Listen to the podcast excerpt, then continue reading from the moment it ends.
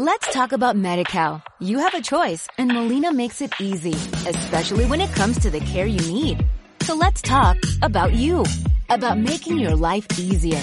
about extra help to manage your health. Let's talk about your needs now and for the future. Nobody knows MediCal better than Molina. It starts with a phone call. Call 866-420-5330 or visit meetmolinaca.com. Let's talk today.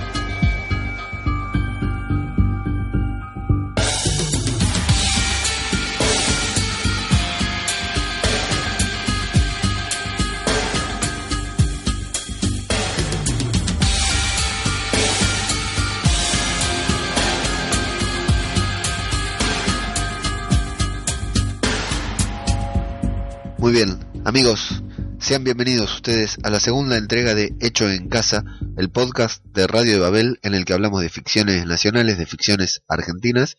y en este episodio en particular vamos a hablar del segundo capítulo del segundo episodio de El Jardín de Bronce, esta serie coproducción de Polka Producciones y de HBO para Latinoamérica y para todo el mundo. Veremos después, confirmaremos.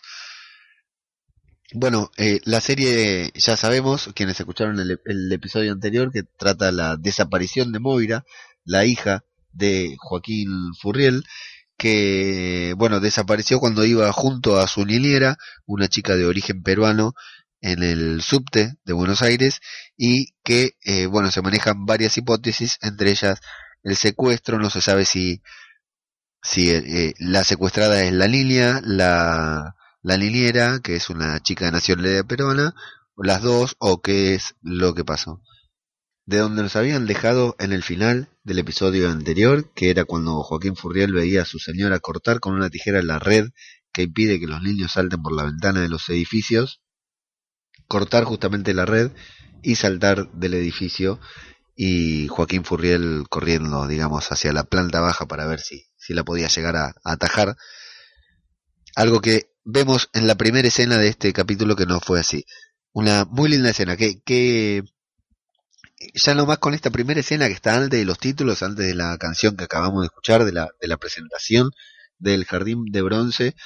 podemos afirmar que lo que afirma, lo que decía, lo que ya decíamos en el primer episodio de Hecho en Casa, en el episodio anterior de Hecho en Casa, cuando explicamos por qué hacer este podcast hablando de ficciones nacionales, cuando estamos acostumbrados aquí mismo en Radio de Babel a hacer podcast de superproducciones norteamericanas o, o, o internacionales, ¿verdad? Como Juego de Tronos, como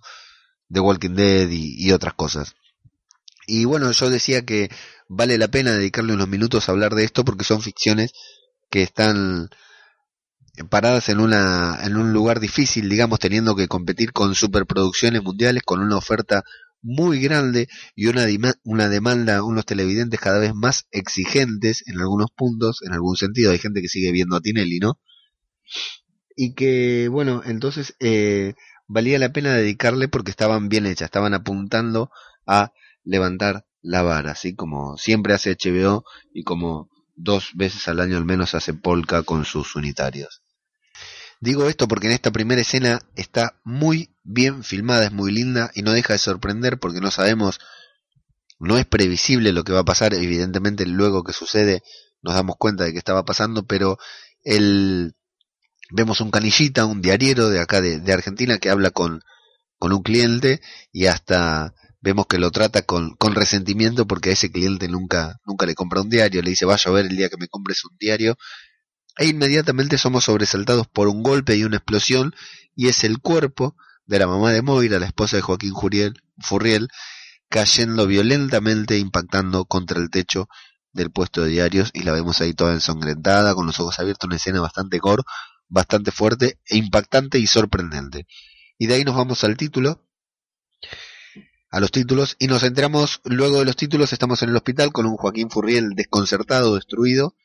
Muy buena la actuación de Joaquín Furriel, hay que reconocer, ¿eh? la verdad que es un actor muy reconocido en Argentina, más ligado, al menos para mí quizás sea un prejuicio, a sus ojos lindos, a su facha, a su fama de galán, y aquí está haciendo un papel de destruido, un tipo bastante contenido que está como perdido, digamos, en su vida, obviamente, y la verdad que le queda muy bien, está muy bien, me, sorprende gratamente la, actuación de Joaquín Furriel. Y lo vemos, bueno, junto a... esperando eh, el, el parte médico cuando le informan que nos dan un detalle de todo lo que los golpes que sufrió su esposa. Contrariamente a lo que creíamos, no queda muerta de, manera inmediata, la están operando, la están interviniendo, pero bueno, finalmente eh, nos enteramos que fallece. Lo que sí previamente nos dicen que, bueno, tiene un problema porque está la puerta del hospital llena de, de, periodistas y es el policía, aquel policía bueno y misterioso que apareció en el primer episodio que, que le habló, le explicó y le dijo cómo se trataba la búsqueda, no necesariamente el que está encargado de la investigación, le se ofrece a hacerse cargo y le plantea la duda a Joaquín Furriel de cómo no lo vio venir, de que era su esposa. Y eso le queda dando vueltas a él en la cabeza porque más tarde lo va, se lo va a repetir él mismo a un amigo. Eh, previamente a la muerte lo vemos que va a visitar a quien suponemos que es su padre, creo que no quedan claro, pero eh, bajo la lluvia, una escena también bastante bien filmada, el padre es Rodolfo Rani, bueno, se abrazan y nos vemos a la escena del velorio y a la incomodidad de Joaquín Furriel teniendo que esperar las cenizas de su esposa. Eh, también vemos a, a Luis Luque, al investigador, César Doberti, que se entera por la radio de que la esposa de Joaquín Furriel ha perdido la vida. Escuchando a Joaquín Furriel hablar con su amigo nos damos cuenta de que ha transcurrido un mes ya del, de la muerte, de la desaparición de su hija y que bueno, evidentemente se siente culpable por no haberse dado cuenta de la de que su esposa se estaba por suicidar y de que eh, y también hablan con el psiquiatra de que hablan sobre el psiquiatra y también hablan sobre el psiquiatra de que como ni siquiera él pudo darse cuenta que su esposa estaba por suicidarse. Y ese tenso momento en el, en el que Joaquín Furriel tiene que firmar y recibe la ceniza de su, de su esposa, como si fuera un trámite administrativo de algo que uno fue a retirar, que en realidad es así, pero bueno, está bastante bien reflejado el, el momento. Luego, bueno, vemos que Joaquín Furriel no puede dormir, que no, que llega a su casa primero y ve la red por, por la que se tiró su señora, una imagen imponente. Cuando la vida te pasa de largo, cuando todo sucede eh, te pasan mil cosas y lo demás parece que se hubiera quedado suspendido en el tiempo, digamos, la red todavía está ahí como si estuviera tiempo de, de, impedir que su esposa saltara y se quitara la vida. Lo que vemos es a Luis Luque, este gran personaje, Doberti, que está encarando Luis Luque, la verdad que ya lo dije, a mí me gusta Luis Luque desde que hacía la condena de Gabriel Doyle, ahí fue la primera vez que lo vi me encantó, digamos, antes de eso no lo había visto en nada, así que me gustara, pero aquella serie en la que eh, Gabriel Doyle, Luis Luque quedaba como si fuera el hombre invisible, me encantó y la verdad que me parece un actorazo y acá la rompe, hay que decir que la rompe, este capítulo, el capítulo 2, se lo come crudo Luis Luque, es una maravilla lo que actúa, lo que hace, la cancha con la que se maneja el personaje y él como actor adentro de ese personaje, la verdad que es una, una barbaridad lo vemos que se va, anda por ahí por, por, por el barrio de Lugano, creo que es, o el barrio Piedra Buena, alguno de esos dos moles, complejos habitacionales, que quienes anduvieron alguna vez por ahí saben todo lo que representan esos edificios. Luque camina por ahí, va grabando todo, todas sus, sus teorías, sus, todo lo que cree que pudo pasar, todas sus opiniones sobre el caso las va grabando a la vieja usanza y se entrevista con el peruano, no me acuerdo el nombre ahora, el novio o exnovio, nos enteramos después, de la niñera, sí, aquel que eh, Fanego le dijo en el primer capítulo, un peruano al que no le gusta el ceviche. Vemos que a todo, todo lo miran mal a Luis Luque, yo creí que estaba a punto de recibir una golpiza, pero él se maneja con mucha cancha, no se deja amedrentar como si pudiera hacerle frente, cosa que la verdad que no puede. Están en un club, están practicando boxeo, y lo encara al peruano que si bien se siente un poco incómodo, se ve observado como si los demás no quisieran que hablara con él. Eh, él, eh, Luque le dejan claro que más le vale responder porque si no responde, esta gente, la policía, está buscando a cualquier perejil para echarle el fardo. O sea, van a acusar a cualquiera de culpable y, él tiene todas las fichas por ser el novio de, la última persona que vio con vida a Moira. Y bueno, lo que vemos ahí es que el peruano le dice que, que él no la llamó la noche anterior, que se vieron y que discutieron porque ella no quería salir más con él. Le pregunta a Luis Luque si le pegó, si le hizo algo violento, y el peruano le aclara que no, que, que no porque él realmente la quería a ella. Y bueno, se va airoso, sale airoso Luque de Doberti de ese antro, nadie lo golpea, nadie le dice nada, porque su personalidad fue mucho más grande que la de todos los demás. Joaquín Furriel está con insomnio, está tomando, busca eh, está a punto de tirar la ceniza de su esposa por el inodoro, busca todos los antidepresivos que tenía su esposa, todas las pastillas que tenía su esposa en el botiquín, presumimos que son las de su esposa, que estaba súper medicada, y en el mismo momento en que se las está, se, dispone a, es un tipo sin rumbo, ¿verdad? Eh, su hija está extraviada hace un mes, no hay señales de ella por ningún lado, la policía no tiene ninguna idea. Su esposa se acaba de suicidar, se encuentra solo, ya dejaron varias veces en claro que no tiene familia o no tienen buena relación con su familia. Y está a punto de suicidarse, de tomar todas estas pastillas con, con alcohol. Y cuando le tocan el timbre, el timbre, el timbrazo que salva su vida. ¿Por qué? Porque es Doberti que lo, lo forrea desde el portero eléctrico, le dice que baje, que qué, Dice, yo ahora no tengo tiempo para, para bajar, le dice Joaquín Furriel, le dice, ¿cómo no vas a poder tener tiempo para bajar? No me imagino qué estás haciendo cuando se te acaba de, de, perder tu hija, cuando tenés una hija desaparecida. Lo busca y lo, consigue lo que quiere, que que Joaquín Furriel quiera bajar a cagarlo a trompada. Joaquín Furriel le dice, espérame que ahí voy y baja enfurecido porque se lo va a morfar, pero Luque, canchero, lo frena con el peluche de su hija, con el grillo. Lo frena con eso y ya luego los vemos juntos en buen clima hablando adentro del departamento de Joaquín Furriel. Y acá es cuando comienza el show de Luque, porque empieza a demostrar todo el conocimiento que tiene y toda la cancha que tiene como investigador privado. Le dice que no hace falta hablar con la policía. Bueno, le da la información, le dice todo lo que habló con la foca, con Telma, la chica de la cara quemada. Le dice que se le escapó porque se equivocó y le dijo que era policía, entonces ella empezó a correr, pero que él tiene su carro, su chango supermercado con todas sus cosas, con toda su basura, que es todo lo que ella tiene y que con eso la pueden convencer para que hable con ellos. Entonces, hablan por ahí y quedan en que al día siguiente, bueno, Joaquín Furriel quiere ir con la policía para darle información y Luque le dice que no hace falta ir con la policía porque no, no, no necesariamente la policía es mala, sino que quedan atrapados en los procedimientos, en la burocracia y no pueden recibir nada. Así que lo invita a ir a, que vaya a su oficina al día siguiente para hablar con él sobre el caso, para explicarle bien qué es lo que van a hacer y porque quiere que trabajen juntos, que Joaquín Furriel trabaje junto a él porque le parece importante la visión que pueda tener y todo lo que él pueda opinar sobre lo que él va investigando. A continuación hay una escena muy linda en la que Joaquín Furriel sube a la terraza de su edificio. Eh, primero tira todos los antidepresivos que estaba a punto de tomar. Joaquín Furriel ha decidido no suicidarse. Y empieza, no me acuerdo si es ahí, antes o después si es ahí, o en la reunión que tiene después con Noverti cuando le dice, tengo miedo de volver a ilusionarme y decía que viene una escena muy linda en la que sube a la terraza de su edificio y se ve una enorme constelación de estrellas a sus espaldas que la verdad queda maravillosa, una, una gran, gran fotografía en el episodio. En aquella reunión, además de hacerle ver un par de, de, cuestiones del caso, de hacerle algunas preguntas, de hacerle leer una especie de contrato,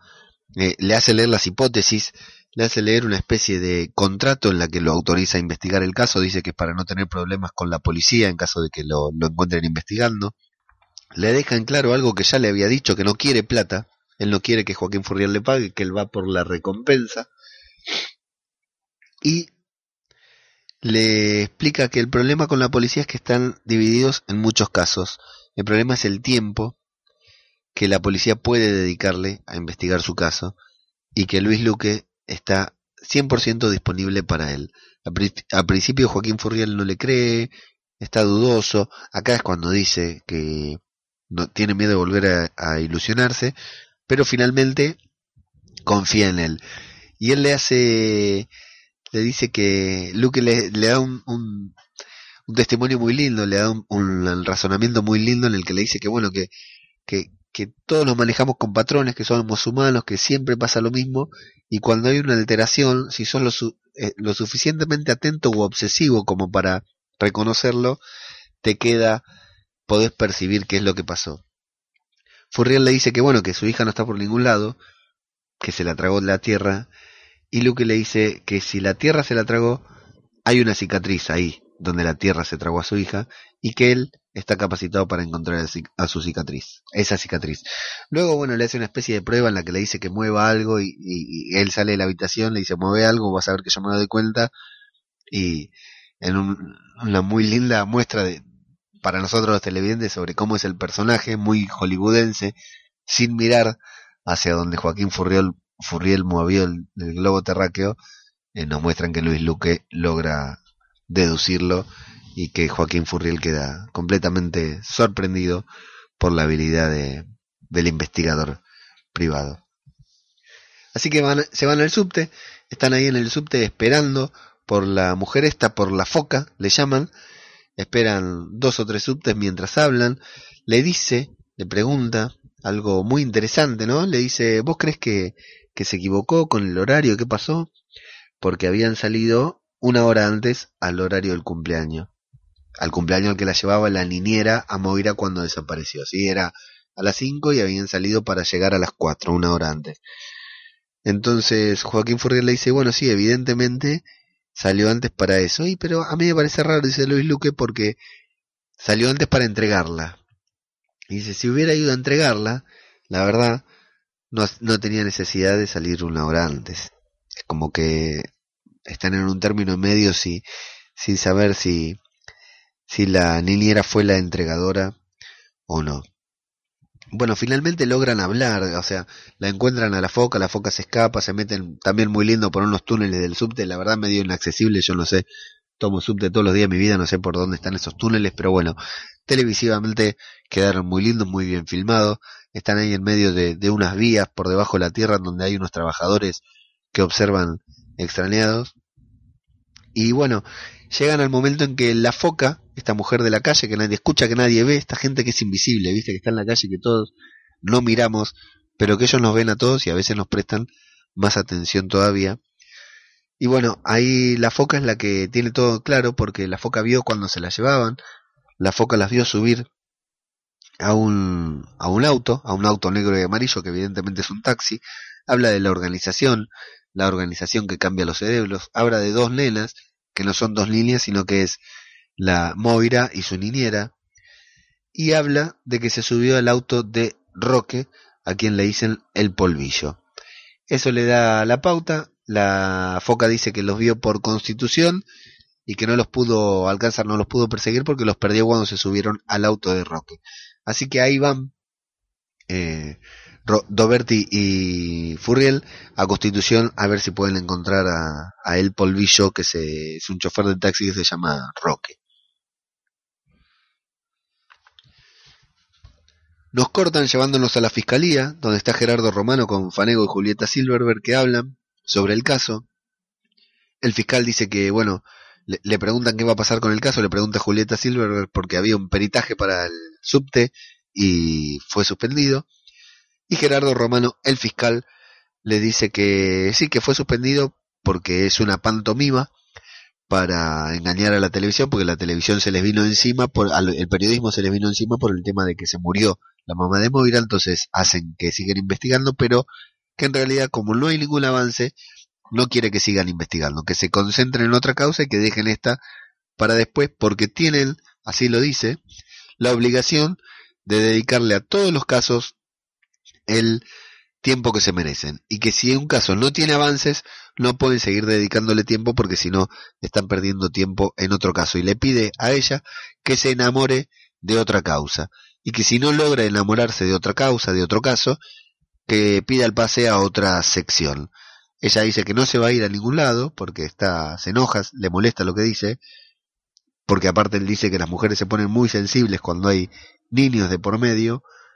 y ella le dice que no se va a ir, entonces él le pide que le haga caso, y a Fanego que la controle a, a ella para que no haga ningún quilombo. Fanego está ahí, todavía no nos dejan en claro si Fanego es un policía corrupto, si es un policía abandonado, si es un policía que no tiene ganas, o si es un policía hecho y derecho que está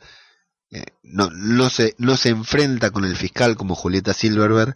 pero que está realmente comprometido con encontrar a esta chica. Previamente nos lo habían mostrado en el velorio, en el entierro, en la cremación de, de la mamá de Moira, cuando Joaquín Furriel lo manda a cagar y Fanego dice no sé para qué carajo vinimos.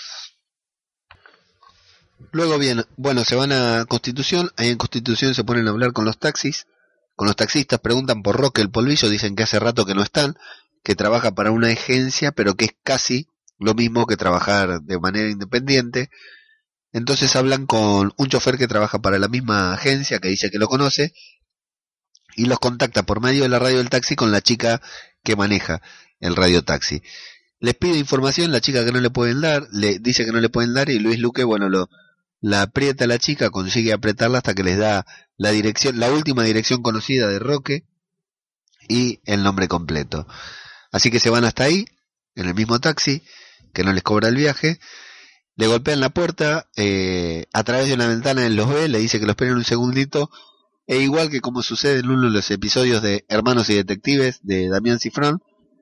el tachero, el taxista intenta escaparse, pero bueno, lo atrapan. Una persecución cortita, pero está bien, consideremos que el taxista no, no es un tipo deportivo y que encima es un adicto, así que lo agarran medio que Joaquín Furriel se lo quiere comer, ahí, ahí es cuando digo, porque Joaquín Furriel está todo el capítulo apagado, Joaquín Furriel está todo el capítulo desorientado, perdido, deprimido, triste, y en ese momento se le ve la cara de que se lo quiere comer, de que no importa lo que diga, lo quiere matar, porque ese es el hombre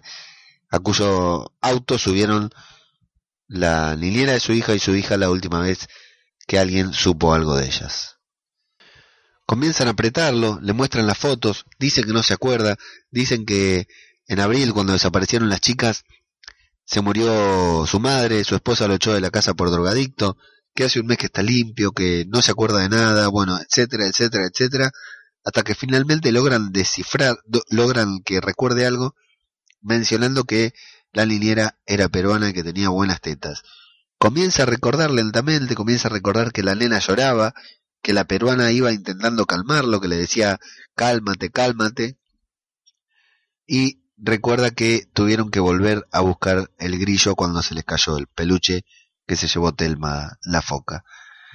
Así que se van de recorrida con el taxi, intentando desandar el camino que aquella vez había transitado llevando a estas dos chicas hacia algún lugar y llegan a un hotel previamente, bueno, muy bueno porque Luis Luque le compra droga para que se mantenga despierto y activo. Le dice, pero hace un mes que no tomo y bueno, mañana dejas de vuelta, le dice y llegan a un hotel, a un hotel de mala muerte, ahí de Constitución, evidentemente, que es tipo un, hotel de estos de día, y cuando se va el taxista que le dice que quiere la recompensa, el taxista le dice, a mí no me den limosna, yo, si ustedes la encuentran, quiero parte de la recompensa, Luke le dice, está bien, la vas a tener, pero arregla tu casa, que es un quilombo, porque si pasa algo, te van a llamar como testigo. No, pero yo no quiero ser testigo de nada, yo no quiero que me jodan, y que le dice, bueno, si querés la recompensa, ahí está muy bueno, le dice, si querés la recompensa, comprometete un poco. Joaquín Furrier le tira unos mangos y el, y el muchacho se va. Cuando Luque dice, no me van con los drogadictos, y Furrier le dice, te dijo que estaba limpio hace un mes y le compraste merca. La verdad que me gustó la interacción entre los dos actores, entre Furriel y Luque, se ve que, tienen mucha, bastante química, se vio bien, me parece que es una pareja que puede andar muy bien a lo largo de, los episodios de esta serie. En ese viaje en taxi está muy lindo porque Joaquín Furriel está sentado en el asiento de atrás y hay una toma muy parecida a varias tomas, a una toma clásica que hay en la serie Sherlock, eh, la actual, la última serie de Sherlock, en la que Joaquín Furriel va mirando por la ventanilla, una cámara lo enfoca desde afuera mientras el auto se mueve y se ve pasar el reflejo de los árboles y los edificios. Muy linda, me hizo acordar mucho a Sherlock, como ya dijimos antes, muy bien filmada. En el hotel, bueno, logran eh, de a poquito, hablando con la, empleada, con la recepcionista, bastante desganada, bastante despreocupada, con muy poco compromiso con la conversación, que no se acuerda, logran, siguiendo unos, unos parámetros que Luke y Furriel van teniendo, logran descifrar que hay uno de los ocho posibles, las ocho posibles personas, las ocho personas que se hospedaban en el hotel ese día, uno puede tener algo relativamente sospechoso porque es el único que entró y se fue ese mismo día, una cosa así. Entonces van a esa habitación y bueno, y ahí desde esa habitación ven que es una habitación muy accesible, que se puede entrar y salir tranquilamente por la parte de atrás por una escalera a través de una especie de terreno baldío, patio, en donde hay perros que ladran desesperadamente desde hace varios días desde que se rompió un cable, un caño, dice Leandrito, el muchacho que trabaja una especie de conserje ahí del, del hotel.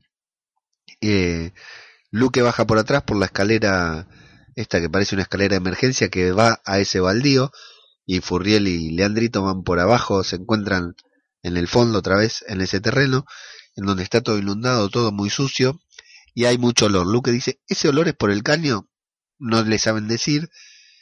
eh, empiezan a caminar por ahí, se ve que el olor es muy fuerte porque están al, al, punto del vómito, todos tapándose la boca. Y bueno, ya la escena sola nos va llevando para lo que va a ser el final del episodio, ¿no? No es un, no es un final sorprendente, es un final impactante, pero la escena de a poquito nos va planteando con lo que se van a encontrar, que es que hay un cadáver en estado de descomposición enterrado en la parte del fondo. Ese era el, ese era el olor, esa era la razón por la que los perros ladraban. Y bueno, yo no lo llegué a, reconocer, pero me imagino que debe ser el cuerpo de,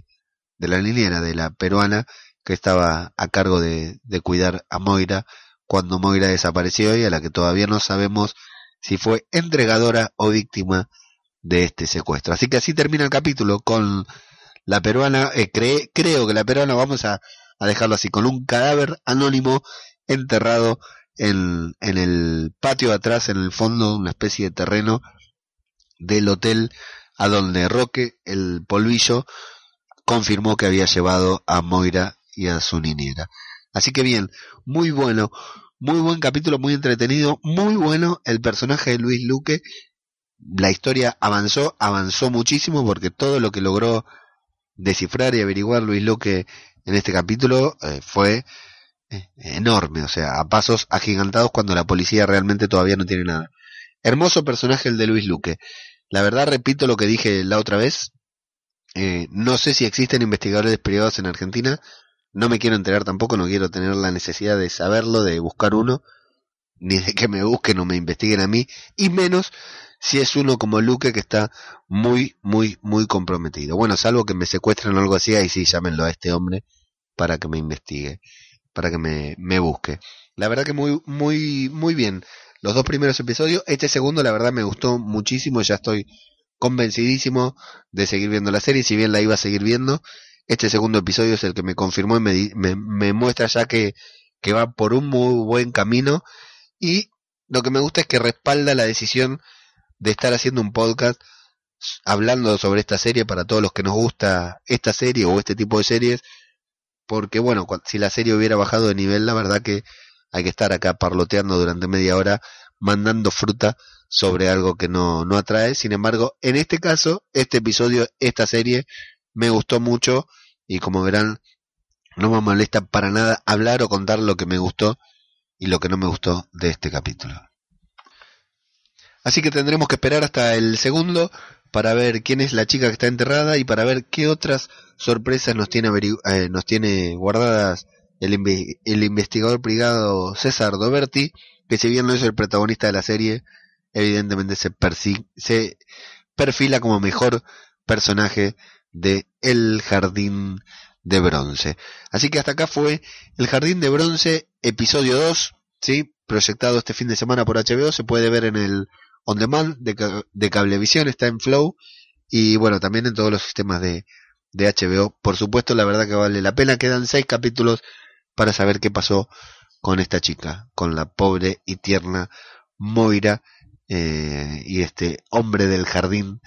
que tanto la, la preocupaba y preocupaba a Joaquín Furriel en el primer capítulo. Muy bien, señores, eh, tenemos que ser agradecidos. Este, hasta acá llegó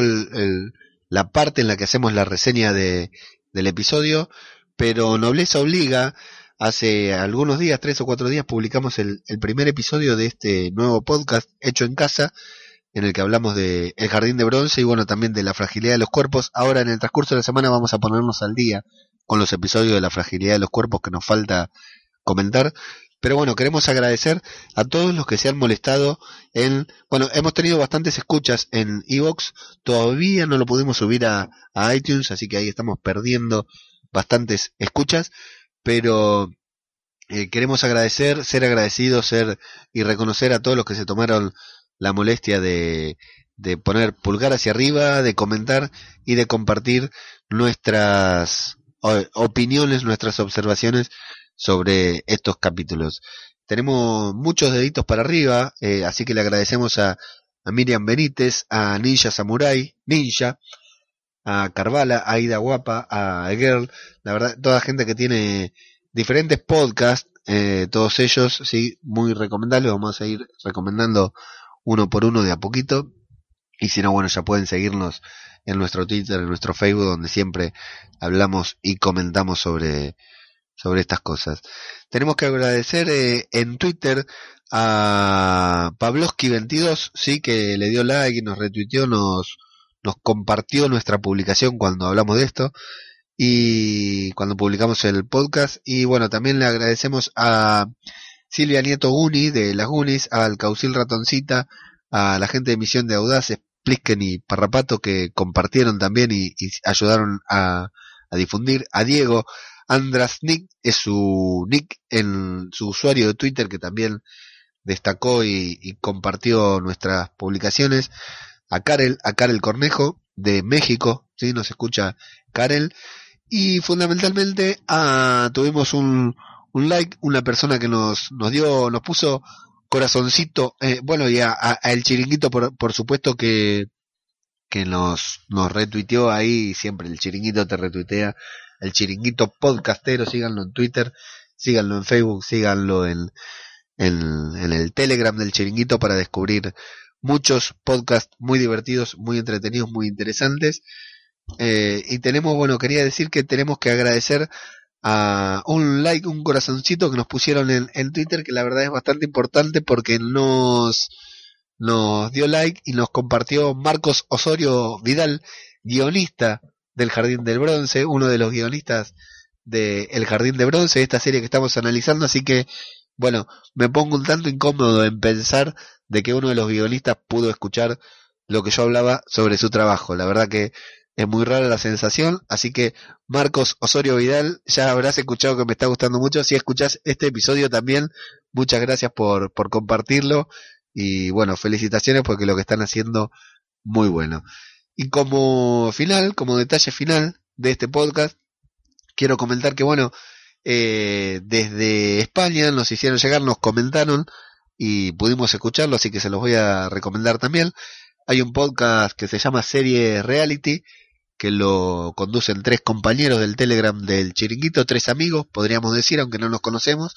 El señor PJ Cleaner, la señora Miriam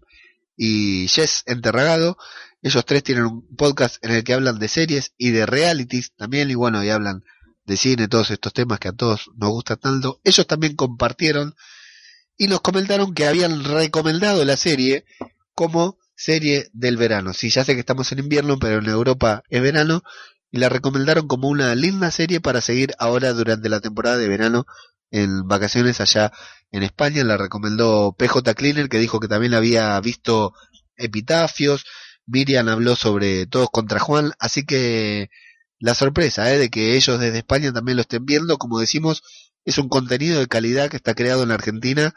así que como vemos, no solo para HBO Latinoamérica, sino que también está cruzando fronteras, océanos y llega a la madre patria.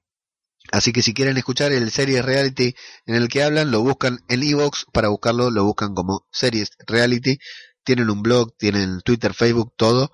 así que bueno, ellos también compartieron y la sorpresa de que hayan recomendado la serie, una serie argentina y el, el orgullo de que en España están recomendando también una serie argentina. Así que bien amigos, les agradezco por compartir nuevamente, por escuchar este audio. No sé si ustedes lo han notado, tuvimos que pausar mucho porque tengo, estoy con bastante tos. No iba a grabar hoy, pero estoy seguro que si no grababa hoy, mañana voy a estar no difónico, sino afónico e iba a grabar, a poder grabar mucho menos de lo que ahora estoy haciendo. Les pido disculpas si se me escapó alguna tos entre medio, traté de borrarlas todas, pero no puedo asegurarlos. Así que bueno, nos estamos escuchando en cuanto al Jardín de Bronce la próxima semana acá en Radio de Babel. Ya saben que nos pueden seguir en Twitter en arroba Radio de Babel, en Facebook pueden seguirnos en Radio de Babel y si no también en el Facebook de Hecho en Casa y si no todos los podcasts, todos estos episodios y los demás podcasts que estamos haciendo en Radio de Babel los pueden encontrar en www.diariodebabel.com barra radio. Ahí está todo centralizado, todo unificado.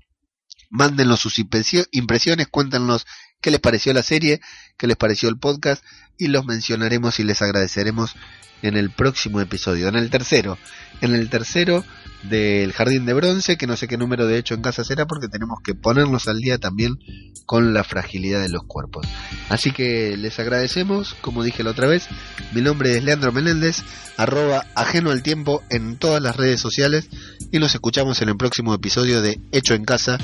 el podcast de Radio de Babel en el que hablamos de ficciones nacionales, ficciones argentinas. Muchas gracias y hasta la próxima.